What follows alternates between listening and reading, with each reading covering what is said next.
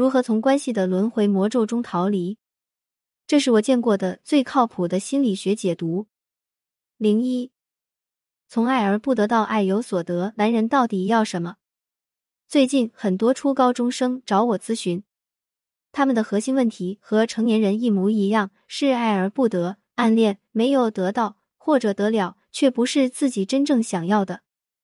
他们的灵魂拷问：男人，你到底想要什么？你为什么离开我？我这么付出，有哪里做错了吗？男女关系这一刻，你不在十五岁修通，也要在六十五岁去补，而且年龄越大，痛苦越大。如果你爱他，你想得到什么？大脑里可以想一想，给自己一个答案，然后写出来。我们想得到他的爱，对不对？爱具体是指哪一些呢？爱不是虚幻的词，它一定是有所求。只要爱是可以被具象化的。那么幸福就会来得更长久一些。爱不是无条件的，即便是全然的接纳，也是针对每一个具象化的所求。但是我们很多人把爱当成了理所应当。这就像在海洋上航行的一艘船，当掌舵者没有航标，并且发现永远靠不了岸的时候，就会陷入绝望。得是什么？想得到是在一起，那么在一起了就够了吗？除了在一起，还有别的吗？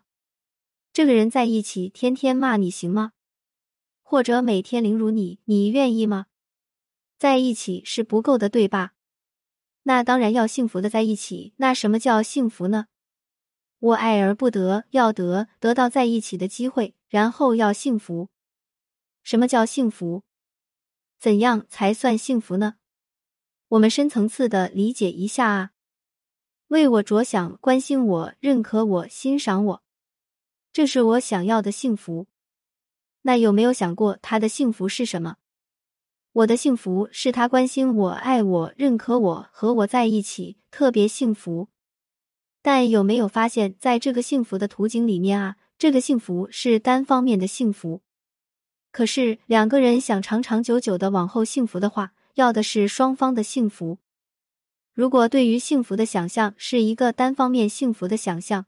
那你很快就会变得不幸福，这其实就是来自于男人女人思维方式的差异。如果我们不清楚我们的男人要的是什么，那么即使今天他给了你要的幸福，但长久之后，他再也没有力气给得动你想要的幸福了。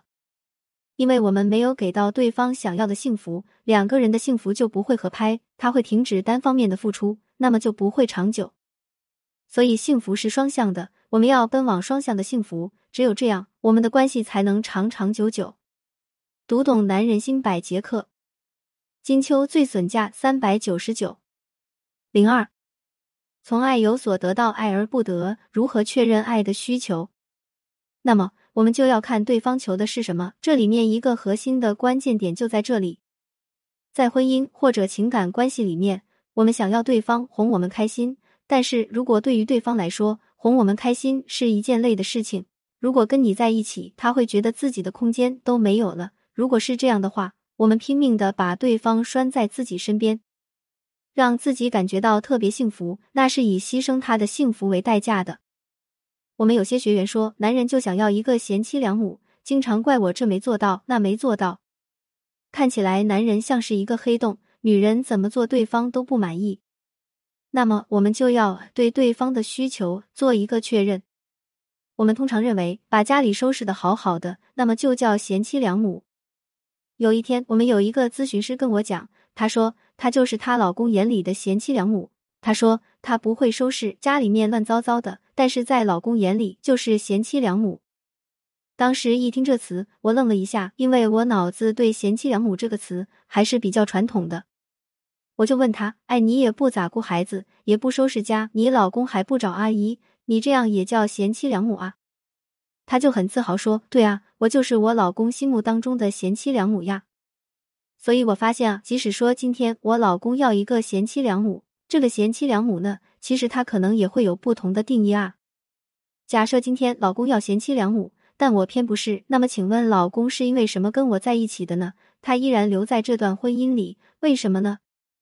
这是我爱你，但我得不到你的全部。我不能要求你每一件事情都能如我所愿，但是你不能如我所愿，我依然跟你在一起。尤其在一段婚姻里面啊，你是说老公百分百满足老婆的要求，还是说老婆百分百满足老公的要求？应该都没有吧。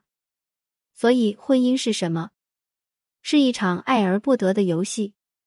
即使你们两个人结婚了，今天你说因为彼此相爱，所以进入到婚姻当中，但是你没有办法去得到我的全部，只有这样，这个关系才能够推拉持久。两个人都在这儿推搡推搡，像橡皮筋一样啊，弹来弹去，弹来弹去。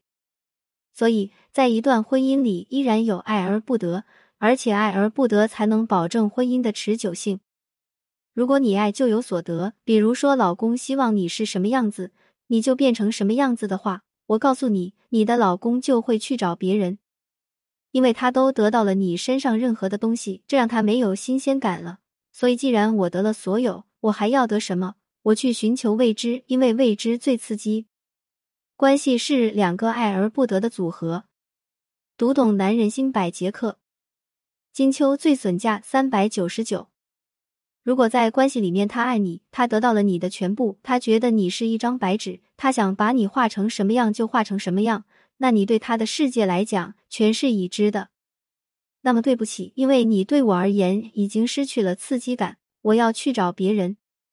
所以，我们都得在一段关系中清醒的认知到，他爱我，但我不能让他得到我的全部，或者说不能因为求得他的爱，把一切都交付给他。这意味着我对他而言是没有刺激的，我对他而言不再是未知。那么对他来说的话，那我就失去了价值。这就是婚姻里的博弈。零三，关系的轮回魔咒。我们经常讲的爱来自谁的爱？一个是关系里面父母的爱，一个是夫妻之间的爱，反而兄弟之爱或者说兄妹之爱讲的是比较少的。而我们所有的男女之爱都会回到哪里？都会回到父母之爱当中，因为我们今天所有爱别人的方式和方法都是从父母之爱当中获得的。你为什么想要求这个男人关心你、爱你、给你钱、给你所有的全部呢？你求的越多，说明我们在父母之爱当中获得的越少。今天我们要求爱，绝大部分的爱呢，来自三个地方：一个自父母的爱，一个来自爱人的爱，那么第三个我先不讲。我们要在关系当中有所求，比如说，我们要求这个爱人好好爱我、关心我。那么这些需求从哪里来？从父母当中来。如果我们的父母没有给我们足够的爱，那么我们就会过分的诉求爱人对我们的爱。我们很多人没有被父母好好爱过，那也没有关系，因为没有被父母好好爱过的小孩会拥有一种惊人的能力，是高敏感族群，也会有极高的创新力。几乎所有的艺术家，几乎所有的演员，你都会发现他们生活在并不是特别幸福的家庭里面，或者说在他的关系里面，他遇到过很多的挫折。原因是什么？我们说绘画、电影等这些艺术，它都是属于高敏感的创作方式，包括有一些职业像记者等等啊，它都属于一个高敏锐度的一个职业。人为什么学习心理学啊？正是因为人在过往的人生当中遇到过创伤，才想去探究创伤形成的原因，才会去学习心理学。一个在破碎的家庭当中长大的孩子，他是一个具备高敏感度的孩子。父母亲一有风吹草动，他首先想的是：我要活下去，我要在父母的关系里面活下去，所以我要学会去扮演属于我的角色。他从小就学会了要去扮演什么样的角色。来让自己在这个世界上能够很好的生存。比如，我们常常发现，会发火的妈妈会碰上爱躲避的爸爸。妈妈暴躁是因为什么？是因为妈妈想要爸爸的爱，但是妈妈爱而不得，所以妈妈暴躁了。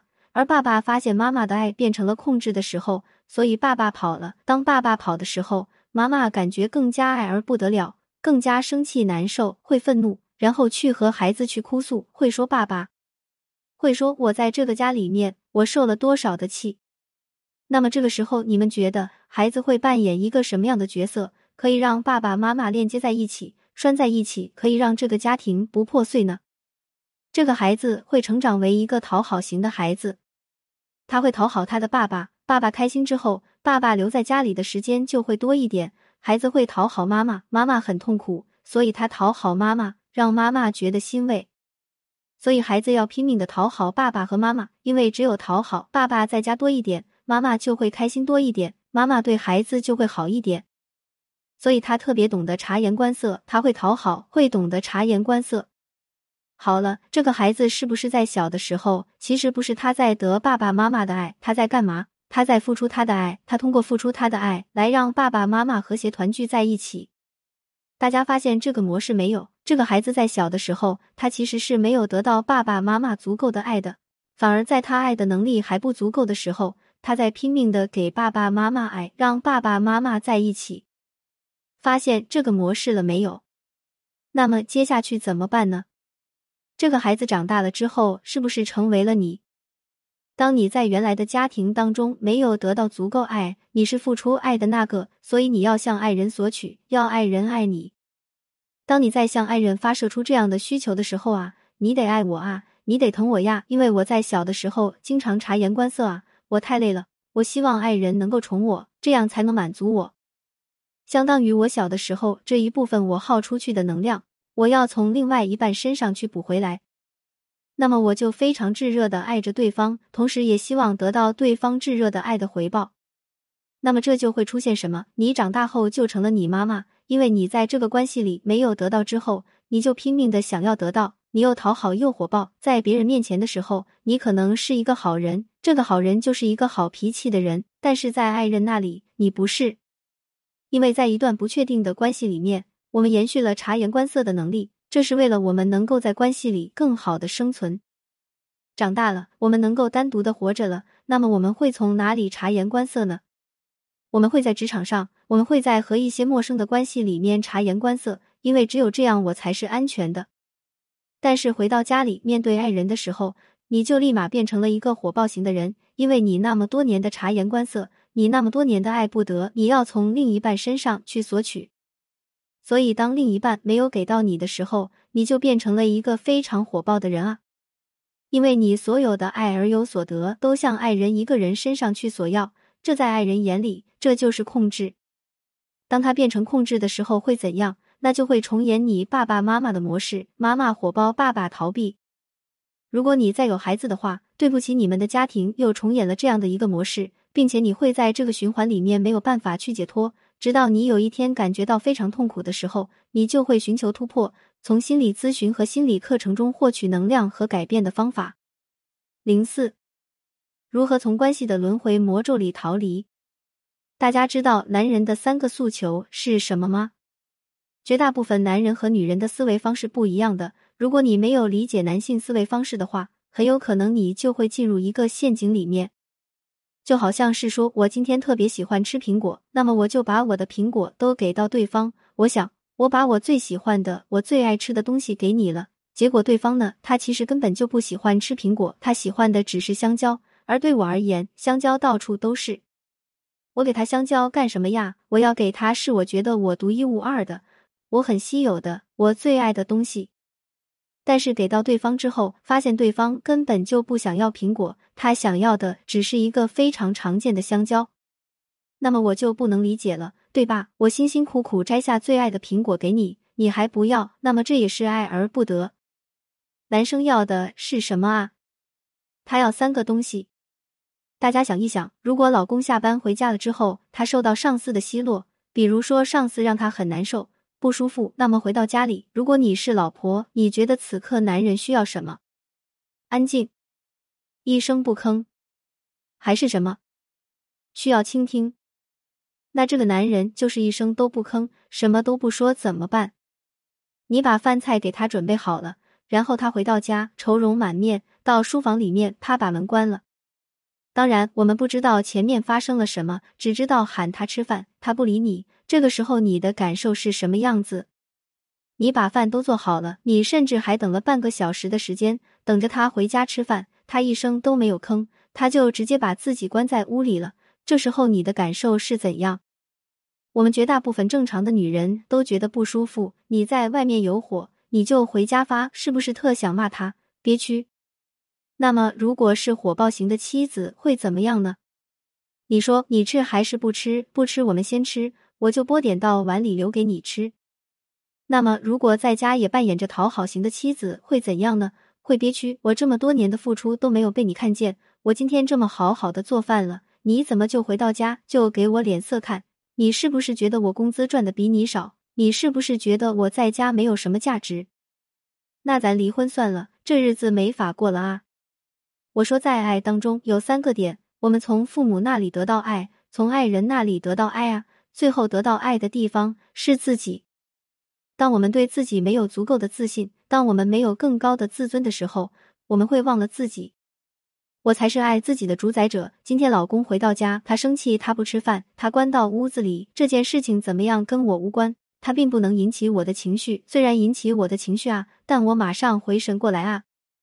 如果我此时此刻是一个讨好型的人的话，那我请擦干我的眼泪，我告诉自己，这跟我没关系，并不是因为我老公今天那么生气，也并不是因为老公不尊重我，并不是因为我的价值感很低，而是这件事情与我无关。这件事情是我老公在外面可能遇到的一些不开心的事情，与我无关。很多姐妹觉得这个时候我是不是要敲敲门啊？问问老公，你到底怎么回事啊？有什么事情不能跟老婆说吗？那这个时候，如果老公大喊一声说“不要管我了哈”，那你就会很受伤。一个讨好型的女生通常会做的一件事情就是，虽然我知道这个事情可能跟我没有关系，但是在家里面咱都是一家人嘛。你有啥，咱一起说呗，因为这是我们习惯的解决问题的方式啊。但是男人，如果他今天关上这扇门的时候，这个时候他其实摆明了他沟通的态度就是不想说话，不想说话也是一种沟通方式。心理学上的沟通，百分之七是属于语言沟通，其他百分之九十三都是非语言的沟通哈。那么在这个模式里面，当老公给我关上一扇门的时候，意味着什么？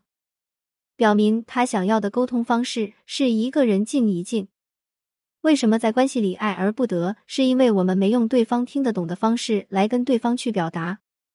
此刻他已经先发出了信号弹，他说：“我现在此刻想要的沟通方式就是我不想跟你通，我想自己通。”如果我们遇到问题，想跟另一半去说话，一起来沟通嘛，我们又沟又通。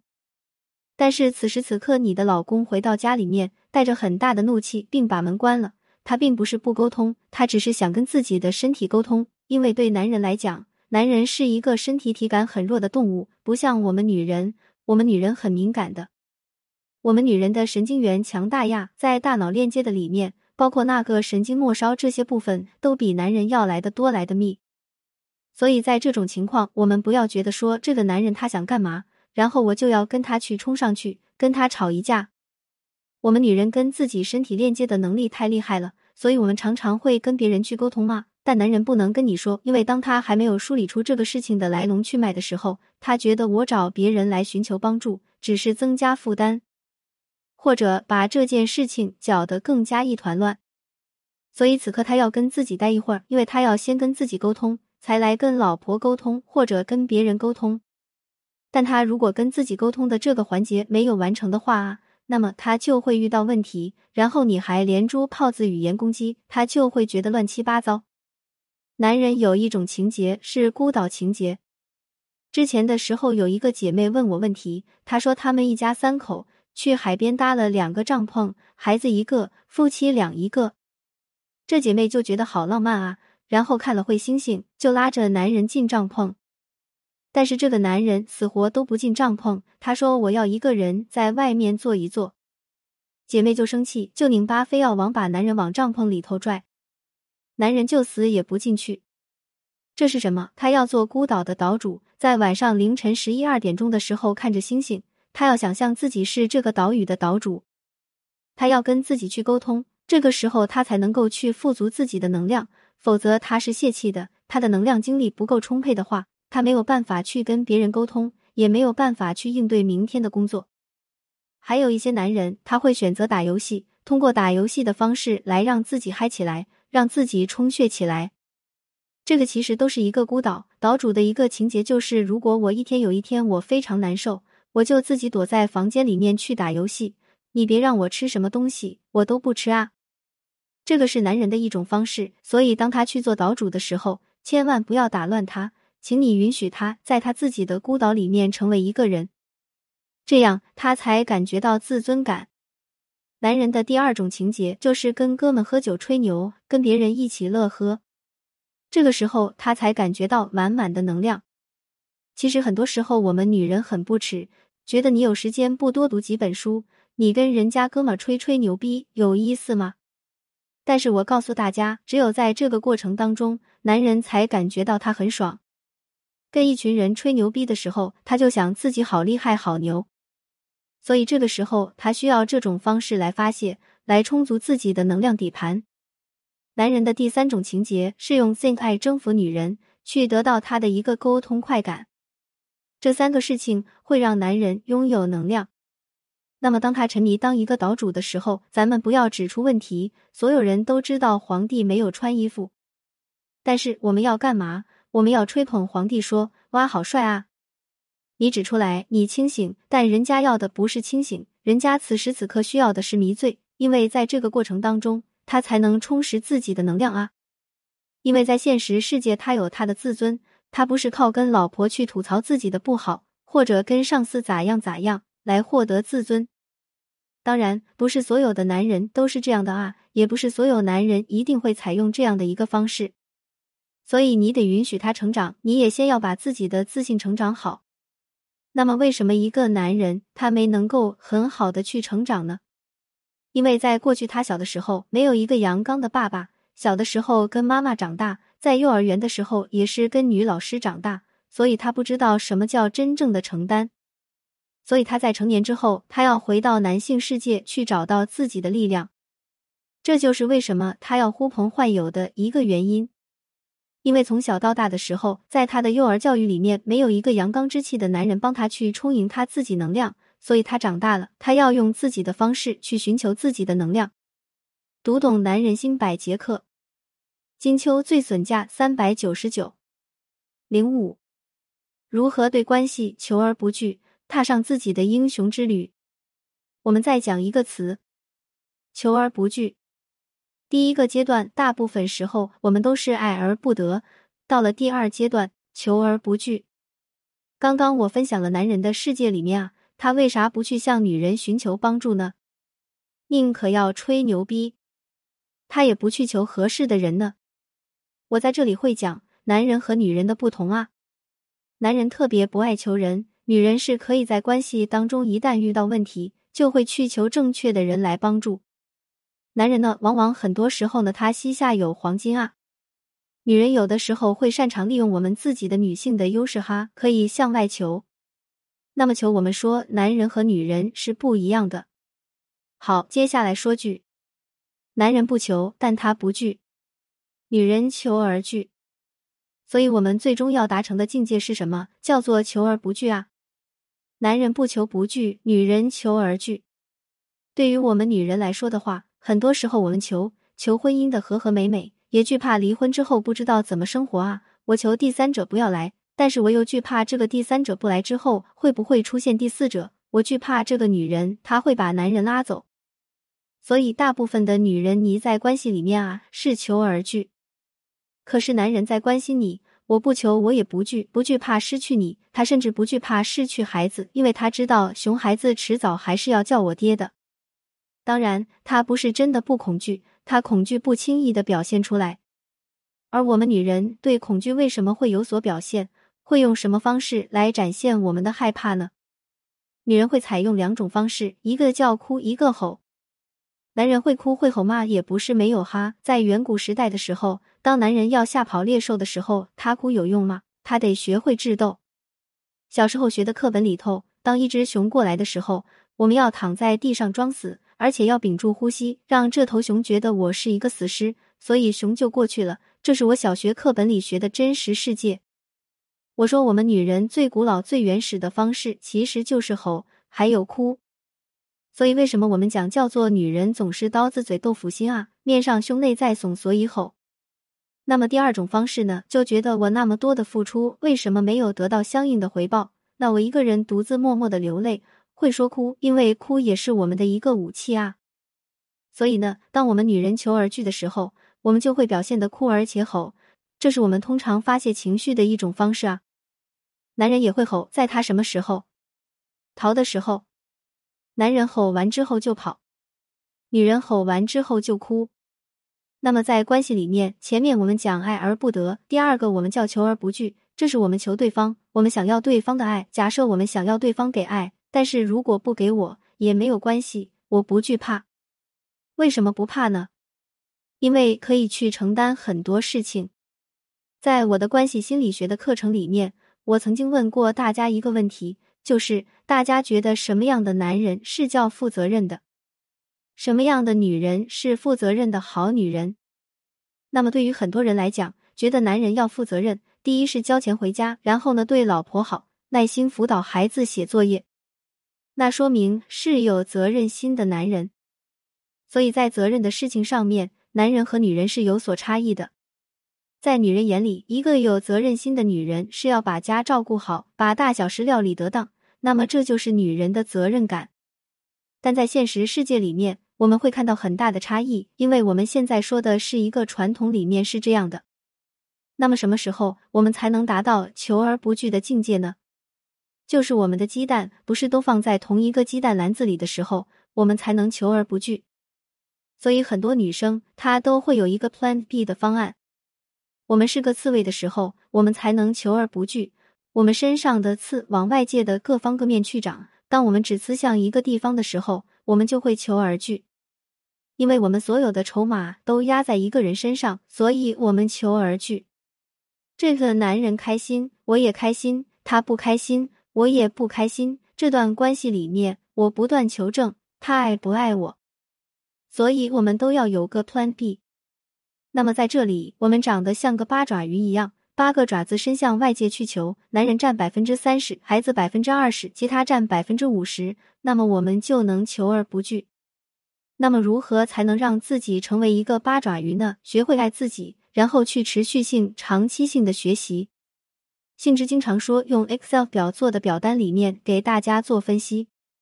一个女人想要长长久久的立在这个世界里面，不仅仅靠的是看关系。我会在表单当中去做出三个部分。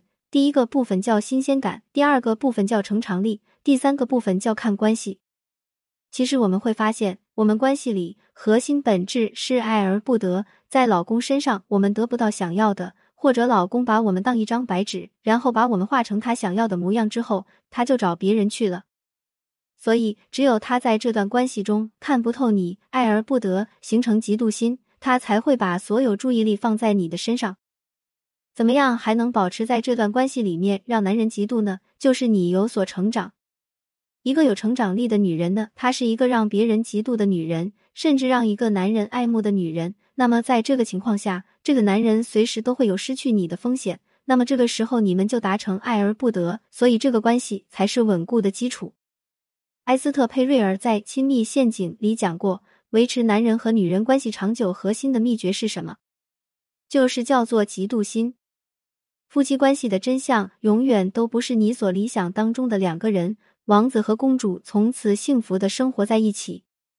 如果彼此都是小透明的话，这关系像一杯毫无波澜的水。那什么样的人能接受毫无波澜的婚姻关系？就是两个人原生家庭特别好，两个人都特别的饱和，那么我们的关系可以像一杯水一样啊。而如果父母并不能给到我们完全足够的爱。那么，在这个关系里面成长的这个人呢，其实并不能够接受没有波澜的生活。但是在中国很少很少。为什么我们的中国发展这么快的速度啊？差不多三十年走了西方国家一百年走过的路呢？就是因为我们爱而不得，我们曾经受过伤害啊！你要我们的经济像一杯温开水一样慢慢的崛起吗？我们可受不了。我们做的事情是什么？在关系里面，就是我要成长。这国家也是一样，关系也是一样，个体也是一样。如果我们的母体曾经是动荡的母体的话，我们怎么可能忍受关系是一杯温开水呢？绝大部分的时候，我们是忍受不了的。所以，在这个关系里面，我们有挫折就干嘛？拼尽全力的去成长，因为只有成长才会让这个嫉妒心维持。没有波澜不惊的关系。如果你的关系是波澜不惊，它一定会让你有所波澜，这就是关系的核心实质。如果你们俩不能创造波澜，其中一个人一定会向外寻求创造波澜，那么这段关系就有了波澜。所以，与其等到别人来来破坏这个家庭，不如让自己主动去保护这段关系，保护这个家庭。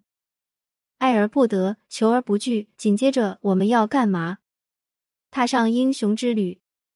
在我们爱而不得、求而不拒之后，我们每一个人最终都会成为自己世界的英雄。英雄之旅来自于什么呢？来自于好莱坞的一个电影手法哈。你会发现，说好莱坞的电影为什么让你眼泪直下，让你很感动呢？因为他们都是采用英雄之旅的模型。英雄之旅的模型是什么呢？英雄之旅的模型就是一个小人物，非常非常普通的小人物。但有一天，他突然领到一个任务，叫做拯救世界。他先是不相信，为什么会有这样的一件事情会落到我头上呢？我何德何能？他发现说自己达不成这个任务，他会退缩。再接着呢，他被赋予了这个使命。那么他就一点一点去试探，一点一点去征服，一点一点去战胜挫折。那这个生命当中你会发现什么？我们每个人啊，从生到死都在走这条路，这条路是上升，然后是走到高峰，走到低谷。很少人说生命能一帆风顺，会有高峰，也会有低谷。但是你在每个低谷的时候，你都要告诉自己，我的高峰即将在不远处迎接我。人生是一条曲线向上的路，高峰低谷，高峰低谷，高峰低谷，高峰低谷，高峰低谷。我们从出生零到二十岁的时候，我们都是爬坡成长的，因为我们零到二十岁的时候，所有做的事情都是新鲜的，都是人生第一次。第一次吃什么好吃的东西啊？第一次到一个城市啊？从二十岁到三十岁，那么很多人在职业生涯当中面临一个分水岭，有的人可能就停在那里了。比如说，我就在车厂上班。那生活基本上在这儿停滞了，那么这个时候有可能就会完成生孩子的使命。但有的人呢，还在继续往前走，甚至走的比零到二十岁的时候更陡。三十岁到四十岁的时候啊，我们大部分人就会经历小低谷、小高峰、小低谷、小高峰、小低谷、小高峰、小低谷，平齐着来到了四十岁。但也有些人三十岁到四十岁，他是一下子往上涨的，人之间的区别就这么形成了。那我们怎么让我们自己人生还从三十到四十，还是一直往上走的呢？这个时候需要破除自己非常非常多的循环，过往的这种旧的模式。我创业的这十年里，完成人生非常多的突破，甚至破了我二十岁到三十岁里面很多的魔咒。我更希望在我四十岁到五十岁的时候，依然是直线上升。尽管这个困难非常非常大，因为它得无限制去突破过往所形成的观念、所形成的教育方式，最终你就会走上一个属于自己的英雄之旅，破除你自己人生当中种种的难关。这个种种难关就是有高峰有低谷，但是每一次在低谷的时候，我都知道高峰在不远处等着我。人生当中也会遇到过非常非常多的痛苦。那我最终是怎么去实现它的呢？因为我会对自己有一个 Excel 表。当我在低谷状态的时候，我开始告诉自己，我在创业之后这么多年，我都是这样过来的，所以我一定能够战胜我自己的痛苦。同时，我也知道要突破瓶颈，必须得学习新知识。在我三十岁到四十岁这些年，我花了小两百万的学费去学习。我的人生的征程只有我一个人去完成，你不能指望其他人能够做什么。这都是回归到自我的一个状态。当你踏上你自己英雄之旅的时候，当你成为你自己世界英雄的时候，你会发现你会温暖很多人，因为你的地盘是稳的，能量是足够的。所有姐妹们，请记得，你永远是你自己世界的英雄。无论此时此刻你是在爱而不得中，还是求而不拒中，最终你都会踏上英雄之旅。